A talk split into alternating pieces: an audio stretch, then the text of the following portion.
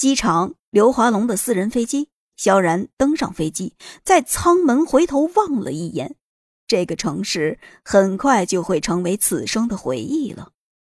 叹息一声之后，萧然转身走进飞机，只看了一眼，萧然就惊呆了。私人飞机豪华的座舱里，三位绝世美人并排坐在沙发上，映入眼帘的是满眼的大长腿，还有就是高耸的山峰，而且。每个人都有不同的特色，一个冷艳，一个温婉，一个忧郁。只是有个问题啊，这三个女人看起来长得一点都不像啊，而且年纪应该都差不多，肯定不是一个妈生的呀。飞机马上就要起飞了，请就坐，系好安全带。萧然正愣着呢，身后传来了空姐的声音，回头一看，好家伙！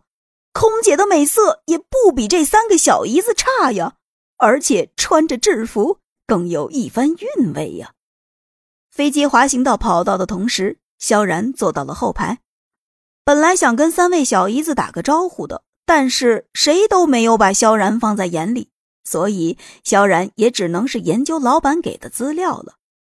东西不多，就是三个小姨子的护照。还有海外的一个私人庄园的房产证，再加上几百万刀现金而已。萧然对其他东西都不是很感兴趣，只是偷偷看了看他们的护照。非常冷艳的那个小姨子叫苏妍儿，温婉的那个小姨子叫夏清心，忧郁的小姨子叫胡冰雪。如果护照是真的，那三个小姨子就绝对不是一个妈生的了。不对。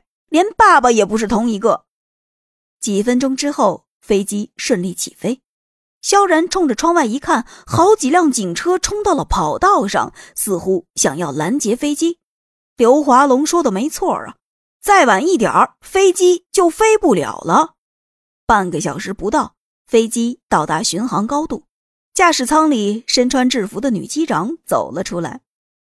尊敬的顾客朋友，我是本次航班的机长莫晨曦。很高兴能与各位同行。萧然看这位女机长长得也是非常漂亮，而且也很年轻，很有气质。不过这么年轻的机长，驾驶技术不知道怎么样啊？于是萧然便随口问道：“机长同志，你的驾驶技术能比得上你的美貌吗？”这位顾客，请放心，我对飞机非常了解，驾驶技术也绝对值得信赖。